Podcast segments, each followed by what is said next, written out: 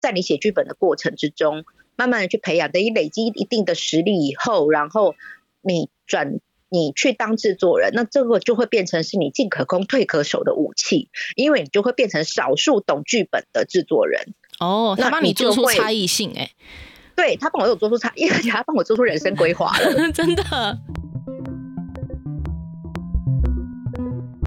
们今天特别邀请到台湾业界有名的编剧小蜜姐来跟我们聊聊。如果你们想要成为编剧的话，可以听我们这集哦。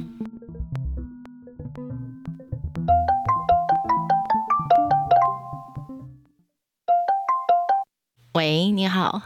Hello。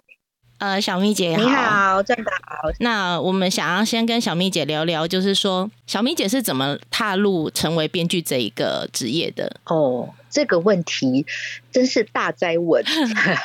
我我我其实呃，我二十八岁才入行，其实算是入行晚的。然后我也不是科班出身，我不是戏剧本科出身的。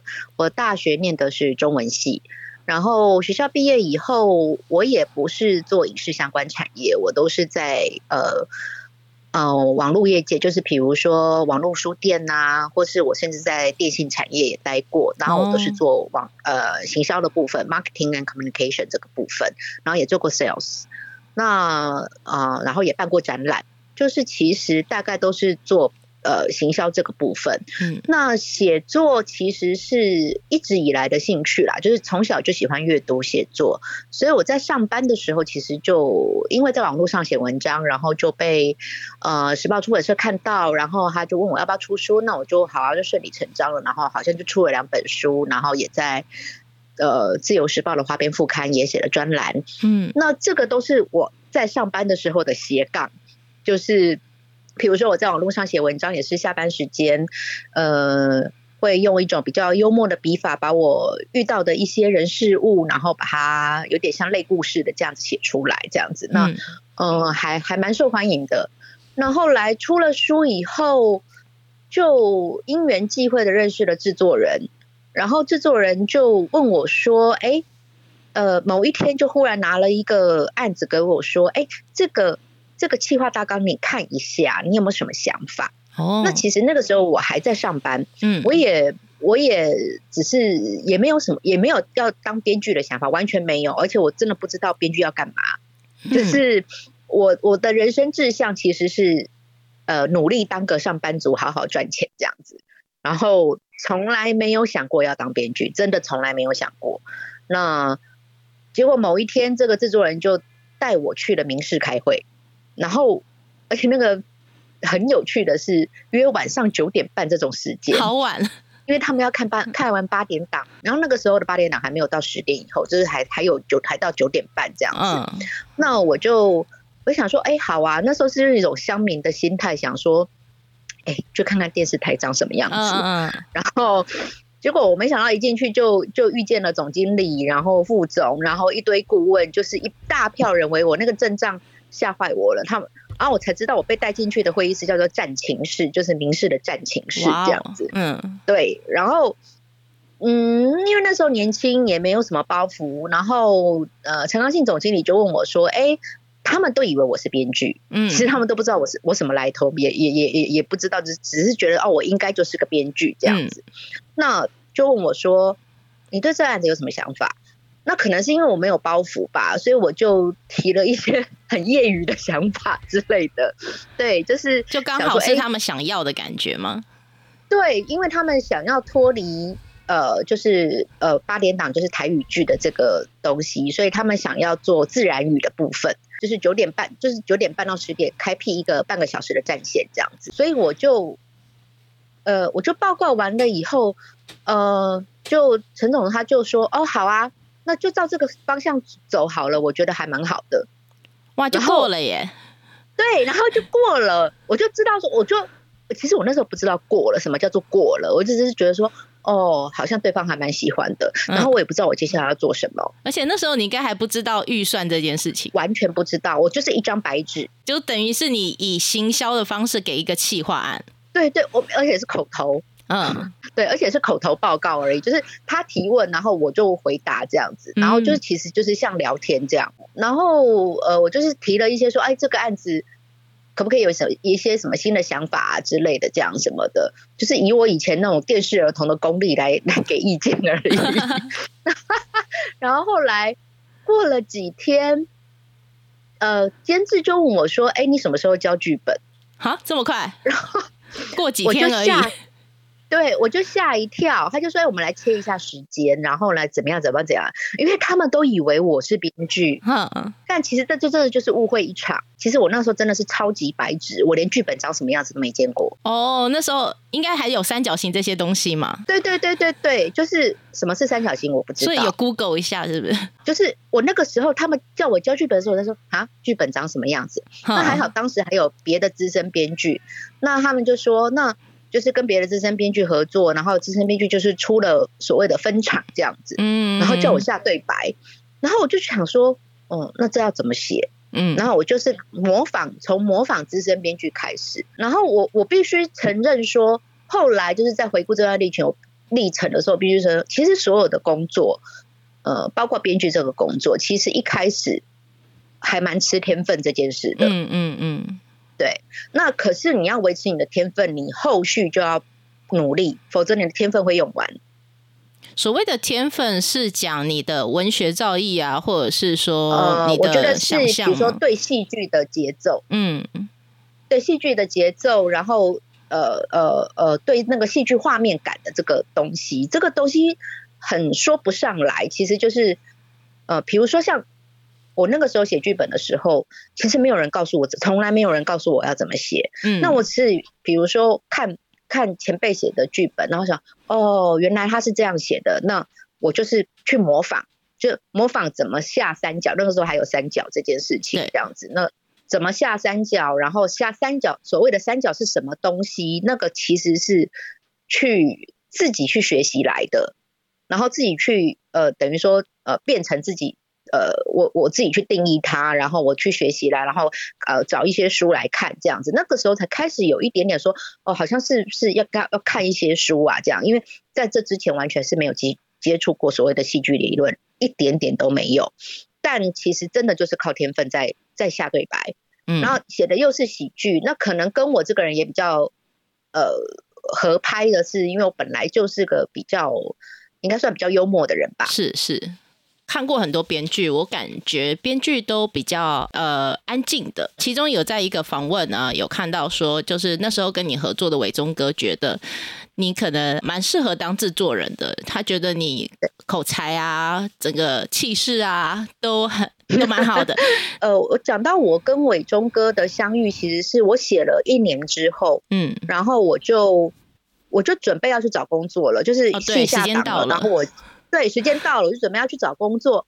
可是当我那一天我在家里睡了一个月以后，我打开一零四履历，正要去找工作的时候，我接到了伟忠哥秘书的信，就在那一天，就这么巧。嗯，我觉得这个就是天意啦。然后伟忠哥的秘书就说：“哎，伟忠哥看了你之前写的两本书，他觉得你是个从文字中感觉你是个很幽默、很很有趣的人。嗯，他想找你聊聊看有没有什么合作的机会。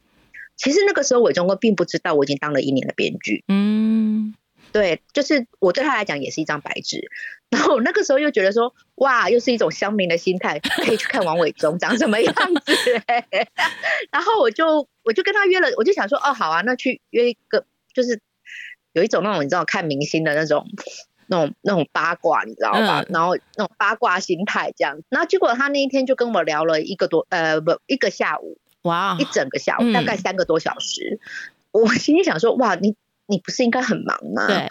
然后，可是我觉得那个下午对于应该算是我人生的转泪点吧。嗯。就他，他就很请听我讲，他就他知道说我当了一年的编剧，他还蛮兴奋的。他就说：“哎，原来你已经当了一年的编剧。”我说：“可是我没有继续，我没有想要，我就立刻说我没有继续想要往下做，我就是我要准备找工作了。然后只是因为。”在找工作之前有时间，所以呃想说就是您来信，那我就来跟您碰个面这样子。嗯，然后他就开始问我说我过去的经历呀、学经历呀，然后工作的内容啊、状况啊，然后跟我聊天。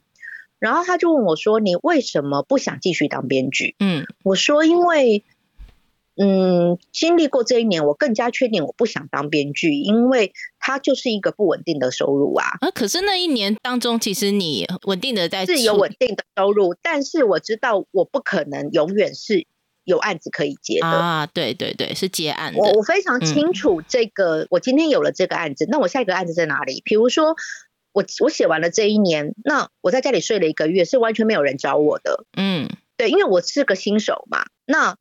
我要怎么跨入这一行？其实我就算写了一年，我都不认为我自己是个编剧。嗯，我只是觉得我只是去打工了一年。我很清楚说这个行业的生态，就是说接案你就必须要面临这个状况。嗯，那在我是 nobody 的时候，那我怎么办？我还要养家活口啊，嗯，我还有房租要付啊。我不可能就是一直无止境的等待下去吧？对。然后我在这个圈内也没有人脉啊，我就只是一个小小的打工仔这样子，怎么可能会有人？我我不会抱着这种痴心妄想，说我写了一档戏就会有人来找我，那不可能的事情。只是因为我钟哥找了我，然后他就跟我说：“哎，我这里有一个案子叫就是住左边住右边。”那这个案子后来让我入围了金钟奖，对，等于是我入行的第二部戏，然后入行第三年就入围金钟奖。那它就是一个台湾首创的情境喜剧吧，然后我就说，可是我没有想要当编剧耶，我一开始还拒绝，然后他就是问我为什么，我就我就把我的担忧跟他讲说，因为我不知道我能写多久啊，然后这个行业又没有保障，也没有劳健保，然后也没有任何保障，又不会固定给我薪水，就是我觉得太没有保障，我们没有没有办法过着这种经济不稳定的生活，当编剧我能写多久啊？就我其实我那时候已经想的蛮远，真的。现在看起来好像觉得我那时候还真的蛮成熟的，真 的很成熟。我说我现在二十九岁、三十岁，然后你摊开我的职业，我未来要往哪里走？其实对这个行业不熟悉，我也没有大人带我，嗯，然后我也没有任何的人脉，那我要怎么走走下去？然后他就跟我说：“你知道吗？这样跟你聊下来，我觉得你未来可以朝制作人方向走。”然后我就觉得很惊讶，说你怎么会第一次跟我见面你就讲这件事情？嗯，我就说啊，制作人，制作人要干嘛？对啊，他就说，对，他就说，其实你就是可以呃带领一个剧组，就是说你如果他说，因为现在台，因为那是二十年前的事情了，他就说台湾的很多戏剧制作人他其实是不懂剧本的，嗯，对，那就是等于是个发钱的制作人这样子，嗯，那。如果你未来可以培养你自己变成制作人的话，就是在你写剧本的过程之中，慢慢的去培养，等于累积一定的实力以后，你去当制作人，那这个就会变成是你进可攻退可守的武器，因为你就会变成少数懂剧本的制作人。哦，他帮你做出差异性，哎，对他帮我有做出差，而且他帮我做出人生规划了，真的。对，就是我第一次跟他见面，他就帮我做出人生规划，这件事情其实蛮让我感动跟讶异的。嗯，就就其实。整个个整个入行经验，其实应该说我比别人幸运很多。我没有经历过那个，我没有经历过太多跌跌撞撞啊。那在这个过程中，其实有蛮多贵人，呃，去帮助我。那可是我必须要说，我自己也很努力。嗯，就可能别人看我的入行经历是很顺遂的，我我必须承认这是，的确是我我永远不会否认我很幸运。嗯，然后我很顺遂，但。有一件事情是大家没有看到的，是为什么我可以一直这么顺？遂那是因为我也很努力。对，很多东西都是你自己去摸索的。对，因为所有的东西是不可能有人有别人给我机会，可是如果我没有实力，我也不可能去抓得住。这个我非常清楚，所以我会自己去做了很多的努力。比如说我自己做功课，嗯，然后我自己去找书，然后开始疯狂的看影片，然后自己做影片来还原分场。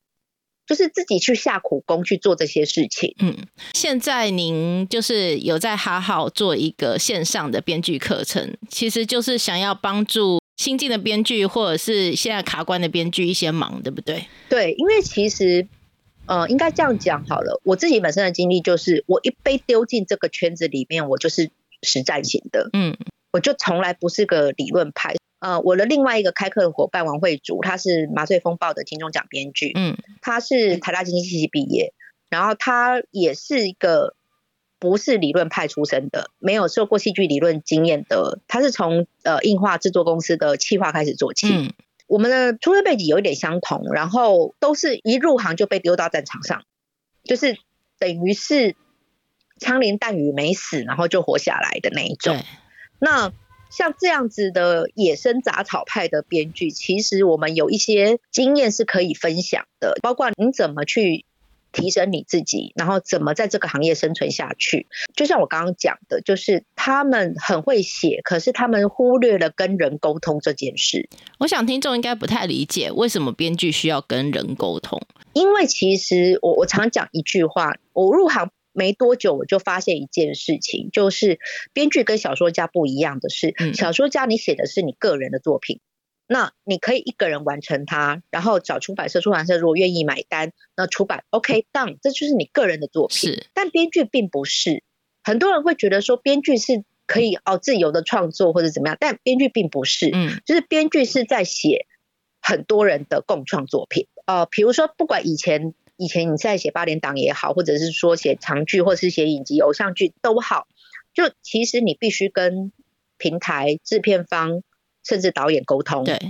然后这件事情它就变得很重要。我常觉得编剧是一个要统合系统跟逻辑性很强的人。是。然后你知道什么样子的意见是 OK 的，什么样子的意见你就可以忽略它的。嗯。然后你把这些好的东西。整合起来，用你自己的逻辑，这还是会回到编剧自己的逻辑哦。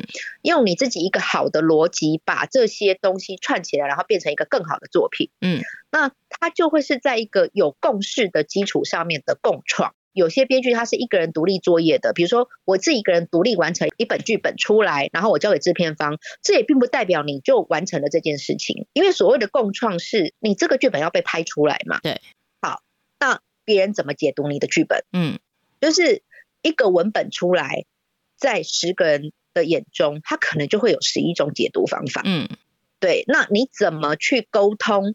其实我想要说的是什么啊？比如说，如果导演并没有 get 到你想说的是什么，演员也没有 get 到你想要说的是什么，他们可能出来的作品跟你想象的就是十万八千里，会演绎错误了。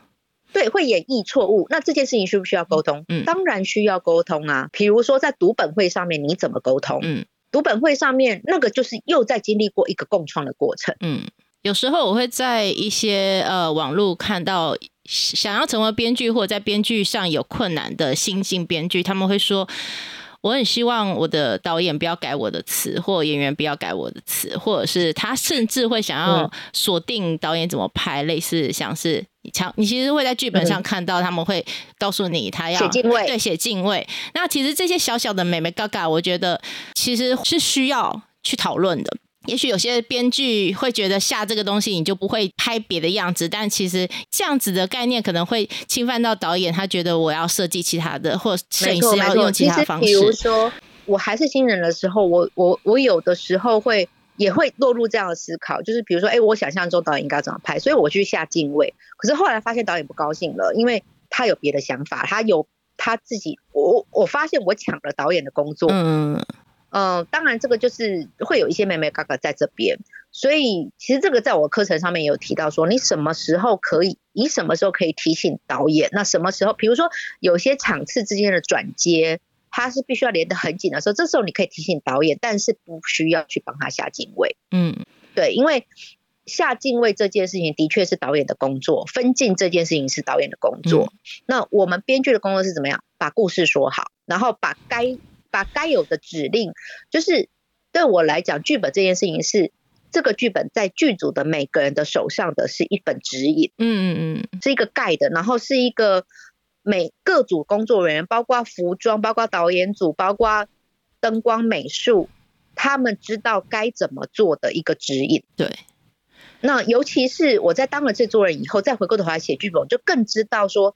这个剧本要怎么写才能够让这个剧组凝聚最大的共识，而不会让大家各自误解？嗯，对。那这件事情它就会变得很重要。其实很多编剧会想说，我的台词不能改。可是我们必须要想一件事情，就是说台词其实是，嗯，演员会自己去演绎，他不见得会比你想的更不好。对，也许演员有一些相似的角色，他曾经在那些角色获得一些经验，对，或者是他人生历练，嗯，尤其是资深演员，我很喜欢从资深演员身上去学习，嗯，这个角色的对白他是怎么讲的。那在读本会上的时候，其实你就可以发现到，哎，演员会提出对这个角色的疑问都是好的。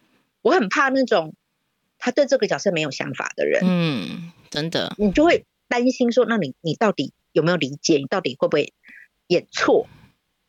嗯，那其实演错这件事情，呃，我也遇过啊。然后到最后，到最后倒霉的是谁？还是编剧啊？因为观众不会知道是演员演错啊，他会觉得是编剧乱写啊。嗯嗯嗯，那编剧永远是那个那个在背黑锅的人嘛，被击刀片的人。对啊，被击刀片的人。那那那那，我觉得这件事情就很委屈。所以我觉得编剧不要怕被改，而是。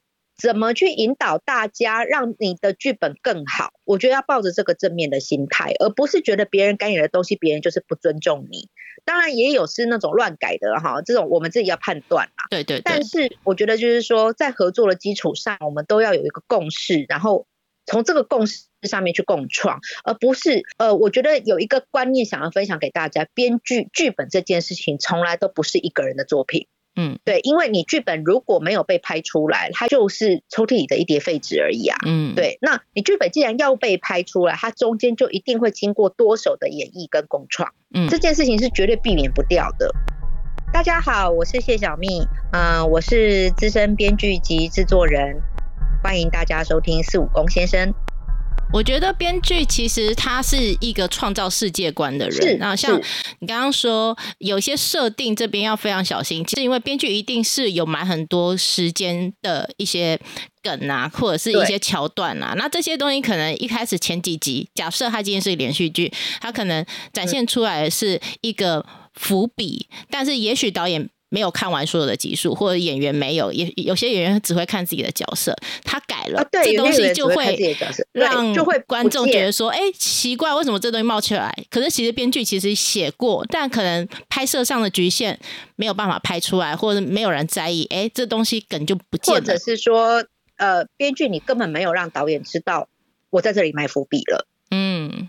那像比如说我自己有埋伏笔的地方，我一定会提前告诉导演跟演员，嗯，就是我才会在剧本上面注明，或者说这个道具必须要联系的，我也会在剧本上面注明，就是以后我会用到这个道具，比如说哦这个戒指我以后会用到，嗯嗯嗯，所以道具组你要保存好这个这个道具，那这个其实是在当了制作人以后，你会更注意到这些细节。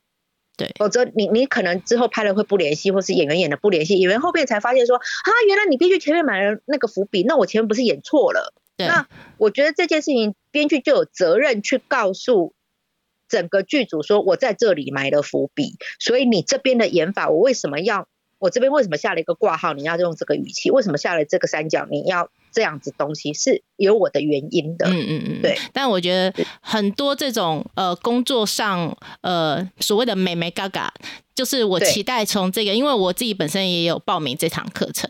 那我觉得 谢谢，因为我觉得这东西就是你不要没事踩到别人的死穴，或者是有一些东西你要。把就是讲话的分际啊，那工作范围的分际，这些东西其实在这个业界是很看重的。那去上这堂课，除了可以理解编剧，也可以知道说，哦，原来有些东西你真的要特别注意，这些东西你不要没事踩了，然后结果你就被写在小本本里面。对啊，比如说导演，你也很讨厌编剧下敬位给你嘛，对不对？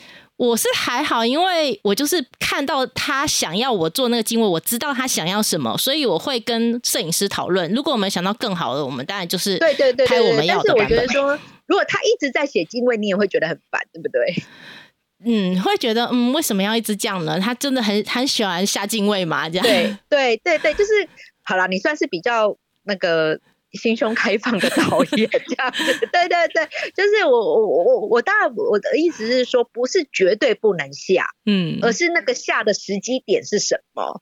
然后还有就是说，呃，这堂课有一个很重要的，就是制作方、导演跟编剧的三方平行沟通。嗯，对，那这三方就是彼此的死穴是什么？然后彼此的在意的点是什么？在乎的点是什么？那可能是编剧没有想过的。就是我们必须学习换位思考。就是导演为什么在意这个？制作方为什么在意这个？然后为什么编剧要知道预算？预算很重要，因为写出来的场景大小对是不一样。那个那个那个规模是不一样的。你一集两百万的预算跟一集六百万的预算，你写出来的剧本规模就会是不一样的。嗯，然后你要知道钱怎么花。这也是我发现之前在韩国，呃，他们有讨论说，韩国是先看多少钱，然后才对制作出多少的呃规模的戏这样子。那可是台湾常常常会有一个大家来盯一下啦，看可不可以把它盯高一点，所以就可能翻对班啦，或者是等等的。对对对，但就有点恐怖，因为我们可能对我们有办法把一千五百万的戏拍成三千万，可是那都是肝啊烧出来的。这就是一个不健康嘛。所以其实我现我合作，我当然是做了以后，我呃开始去了解预算配置以后，我就会知道说，预算配置这件事情其实对编剧来讲是非常重要的，嗯因为编剧就可如果他知道怎呃怎么呃这个预算要怎么配置的话，怎么花钱，那么他就会在剧本上面做好控制。那对对对制作方来讲是有利对无害的。而且如果他不先碰制，可能会被改本改的很严重吧？没错，就是说你写你你你明明这个制作方他一集，比如说连续剧一集，他可能只有一百多万、两百万，嗯你去写了一个五百万的场景给他，那他就是做不到嘛，那做不到怎么办？只好改呀、那改了你又不高兴，你又不知道为什么改，那这个就会就是你的沟通出现落差，以及你没有考虑到制作方有预算压力。那当然，制作方有责任告诉你他的预算在哪里。嗯那我觉得现在环境也在改变，就是说现在制作方也越来越知道说预算这件事情对编剧是很重要，你必须要先告诉编剧说，呃，预算怎么配置这件事情，就会让编剧自己先去理解。那所以其实编剧不只是要写好剧本，写剧本这件事情是技巧，这个都是你花苦功是可以得来的。嗯可但是很多沟通的实物沟通上，你是必须是经验跟时间的累积。嗯然后很多人会在这个部分而受挫，嗯，然后就会变成别人的小本本。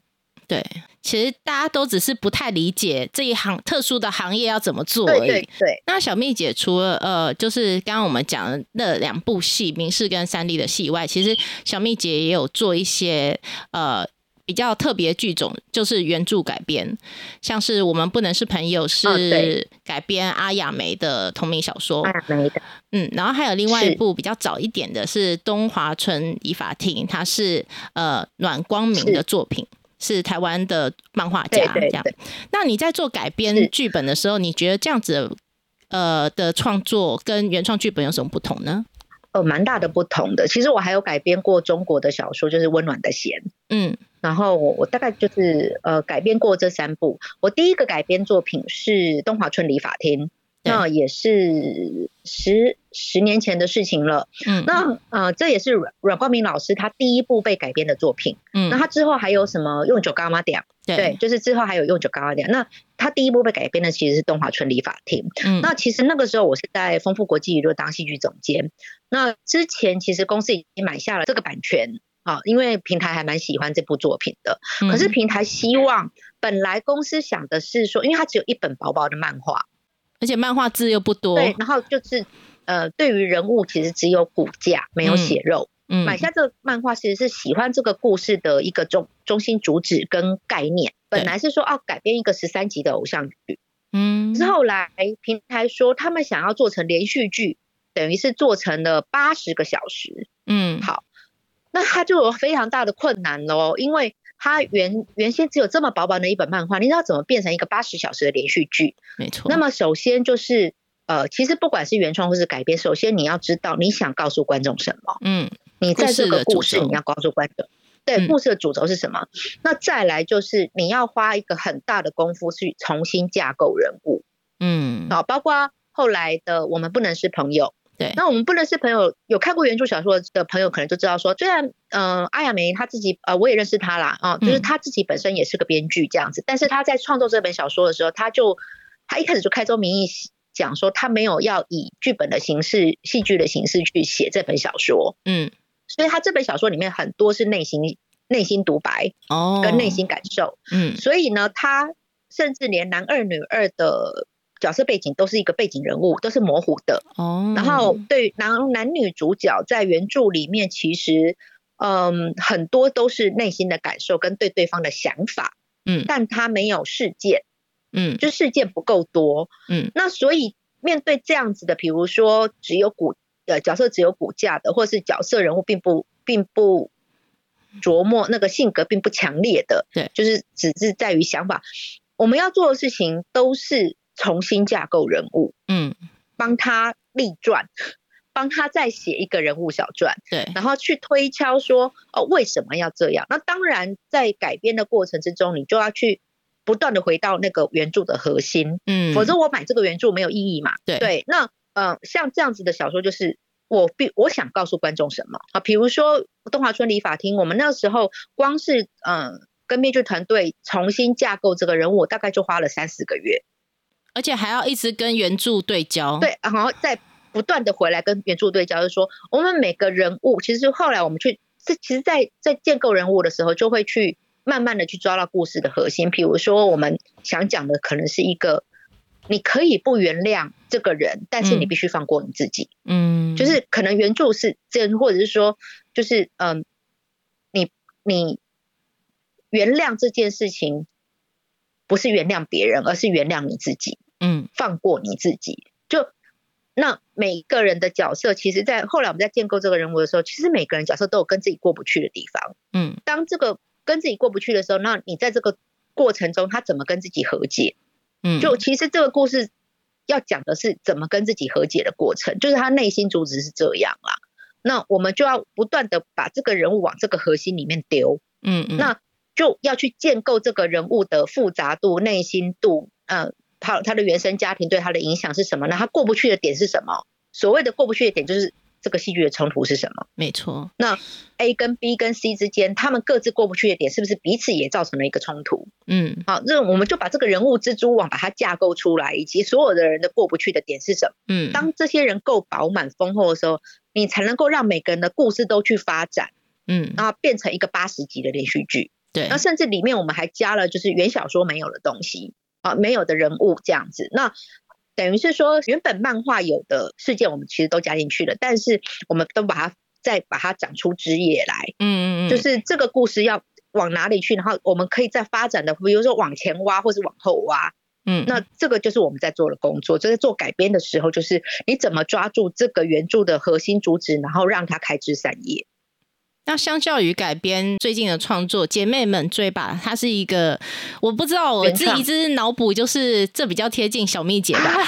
其实它呃也是一个，也应该是说它比较现代，嗯然后呢就是比较贴近呃四周人的生活这样子。那它其实就是一个比较生活剧，再加上一点点荒谬的喜剧这样。嗯其实老实讲，要做的工作也是一样的，就是嗯在角色人物上面，你因为它也是一个六十集的连续剧，对，好，那你怎么让这四个女，比如主角是四个不同世代的女生，那这四个不同世代的女生，你可能就要去做一些填调，她们到底在想什么？嗯然后她们在看同一部戏的时候，她们心里可能想的东西是不一样的。主要还是建构人物啦。其实我我所有的戏都是从建构人物开始，唯有你的这个人物饱满了，你这个戏才走得下去，而不会是一直硬塞事件给人物做反应。嗯，尤其是写长篇连续剧的时候，我会常常发现说，写到中间不到不用到中间，角色会自己说话，角色会自己讲出故事来，嗯角色就带着你走了。就编剧其实你自己不用去想事件了，因为角色已经告诉你他要发生什么事了。嗯，就是如果你的人物够饱满的时候，他就会出现这个状况。常常我在看创作者的作品的时候，我其实都会觉得，呃，创作者的人格是藏在作品里面的。所以我在想说，你刚刚前面讲的，呃，编剧需要等于是懂生活，有很多很多的技能，这方面嗯是不是就是丰富角色的原因？对，因为其实我觉得很多人会觉得说啊，编剧就是一个人在家写，但其实不是的。就是我觉得编剧必须要入世，嗯就是他必须要所谓的入世，不是说啊你要到处去社交啊或是什么的。呃，我自己二十年来我都不会落掉的事情，就是我每天早上起来做的第一件事情，就是我梳洗完毕送小孩上学以后，我做的第一件事情就是我先把国内外新闻看完。嗯。啊，不管八卦新闻、娱乐新闻、政治新闻，我全部把它看完，然后任何立场我全部把它看完。啊，因为我必须要维持跟这个社会的脉动，嗯。然后我知道这个世界发生什么事情，然后这件事情有什么想法，然后比如说很简单的，呃，之前的强尼戴普事件好了，然后我就会去想说，哎，那 Amber Heard 是个什么样子的人啊？他为什么会这样子？嗯就其实编剧在看新闻事件的时候，有的时候会有不一样的角度，就是我们会去想说，那这个人为什么会这样？然后有没有对照到我身边有哪些人是这样？嗯这个其实是一种自我训练法啦。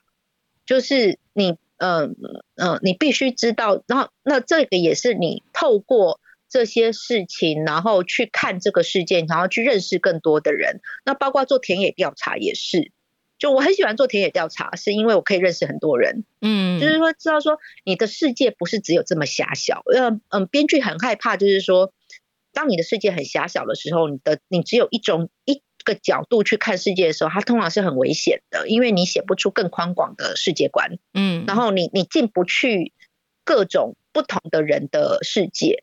那编剧其实有的时候常常是，你必须要把你自己你自己的价值观先藏起来，嗯，然后不去评断剧中人的价值观。就比如说，我设计一个角色，我其实是不认同他的价值观的，但我就是要这样设计，为什么？因为有冲突性。对，那。我自己不会去做的事情，并不代表我不允许我的角色这样做啊。比如说，我自己不会去杀人，并不代表我不能写杀人犯。那我就要去理解这个杀人犯他为什么要杀人，嗯，到底什么事情让他去杀人？那你只有抱着这样子去进入你每个角色的逻辑的时候，你才能够完整的去讲好一个故事，以及让每个故事去发展，每个角色去发展出他自己的自己的样子出来。而且刚刚说要理解。所有现在发生的事，就是每一个时期的杀人犯的动念都可能都不一样。是，就是每个时代是不一样的，所以编剧其实必须要与时俱进。嗯，我很多我很多编剧朋友其实都有那个资讯恐慌症。嗯，就是很害怕自己跟不上这样子，因为我们每天在做的工作，就算我现在手上没有案子，我也是每天在大量累积，比如说大量看剧，然后大量在在收集资料这样子。那这个都是累积出来的，这就不是一朝一夕可以出来的这样子。那比如说，我也会鼓励说，新进编剧说，哎，其实你可以去找一份工作，其实你不急着一开始就当编剧，嗯，就你可以去多多看看这个世界，然后编剧可以先当你的斜杠。对，你如果希望编剧这个是你的终身职业的话，你可以，你可以有一辈子的时间来慢慢去完成，嗯。其实有一些演员在还没有接到那么多案子之前，他们也会去打工。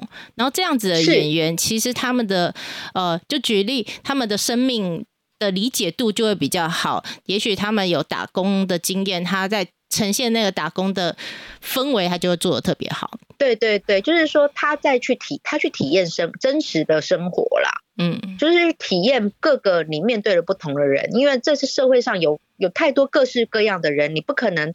你每一个人都去理解，可是当你多接触的时候，也许你可以抱着更宽广的心去想哦，为什么他会这样？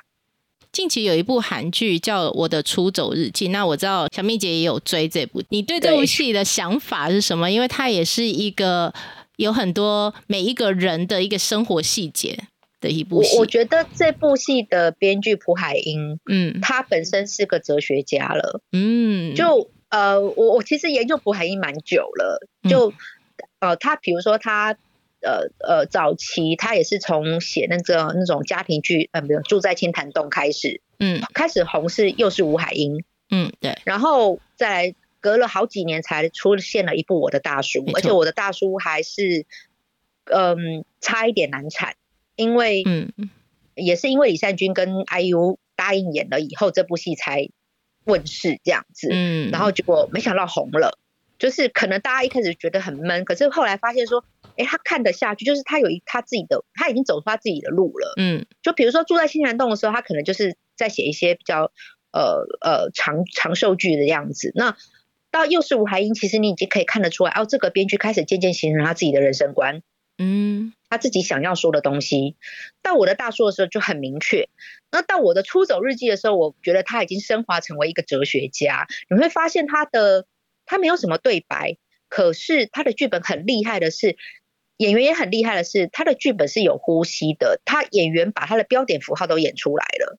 嗯嗯。那像这种，我就会觉得说，他的剧本就有不可更动性，因为他的对白就非常的有哲学。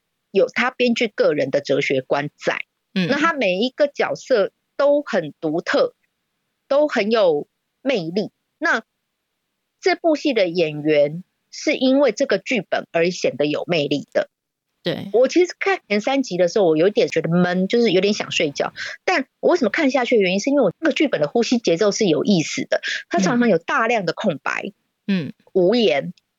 嗯可是那个你就不知道为什么它有一股魔力。然后等到那个那个连家大姐讲说，嗯、当你的男人就是被砍头的时候，你会不会去把他头颅接起来的时候，嗯对，我就醒来了。我想说，哇，这个问题太有趣了。嗯然后这个问题就是根本是一个哲学问题呀、我就自己在想说，哎，如果是我的话，我会不会接起来？答案也是，哎，会耶。啊、不不接起来干嘛呢？嗯如果这是一个我深爱的男人的话，我当然会去把他的头接起来，我不会让他头落地呀、嗯，然后他会带着观众继续思考这件事情，我觉得就他就很厉害。然后到最后那个断头玫瑰的时候，他用一个很具象的东西把他这个哲学观把它连接起来，我觉得这太强大了。这个就是一个非常成熟的编剧，就是他要经历过多少的淬炼去形成他这个东西，然后把它变成一个看起来很闷，但是它很有魔力的戏剧。嗯对，那我觉得这个就是这个编剧他自己本身，我我其实就一直在想，朴海英你到底这几年发生了什么事？我好想研究他，如果有机会的话，我好想跟他聊天。嗯，在韩剧来讲，呃，我觉得朴海英已经做出他自己的 IP，就是我们会连接我的大叔跟我的书者日记的这种调性，就是他的风格，所以大家以后再找就会往这个方向走。可是其实他在执行这样子的剧本的时候，我相信就像你说的，他在我的大叔其实是将近快难产，是因为算是大牌的演员帮他确认要演这部片，对对对，他才可以。所以，也许有一些编剧想要成为编剧的人，他们可能就觉得我不能够写出现在主流的戏。也许在台剧来讲，很有一些职人剧啊，或者是某一些嗯观众期待的戏，他们没有特别想要写，但他们有自己的风格戏，他们可能就会走的会比较辛苦一点。我我其实我都鼓励说哦，在你开始的时候，你不要排斥任何剧种，嗯，因为任何剧种都是你的养分。嗯，对，就是你说很多，比如说金银淑，嗯他呃，或者是韩国很多大牌编剧都是写这种呃，从从那种长寿剧开始写起的。那金银淑他也一直都很商业哦，嗯，可是他有他自己的风格，他也有他自己的品牌。对，那呃，比如说他金银淑，他的台词就会有韵律、有对仗这种东西，这也是他个人的风格。嗯对，那呃，比如说或者是卢锡金，我们的蓝调时光啊、呃然后之前的 Life，他嗯其实也有他自己的哲学观。我最早注意到卢锡金是《他们的世界》，那是二零零七零八年，他是讲那个幕后电视人的故事，嗯，玄彬跟宋慧乔演的，我蛮喜欢的。就是他不是主，他也不是主流，可嗯是当时收视率也不是很好，可是我蛮喜欢的，可能是因为我在这个产业，嗯然后看了就蛮有感觉的。他很真实、很写实的去写了一个幕后电视人的故事。那个时候其实已经可以看到他出来说，这个编剧他有一些他自己的想法。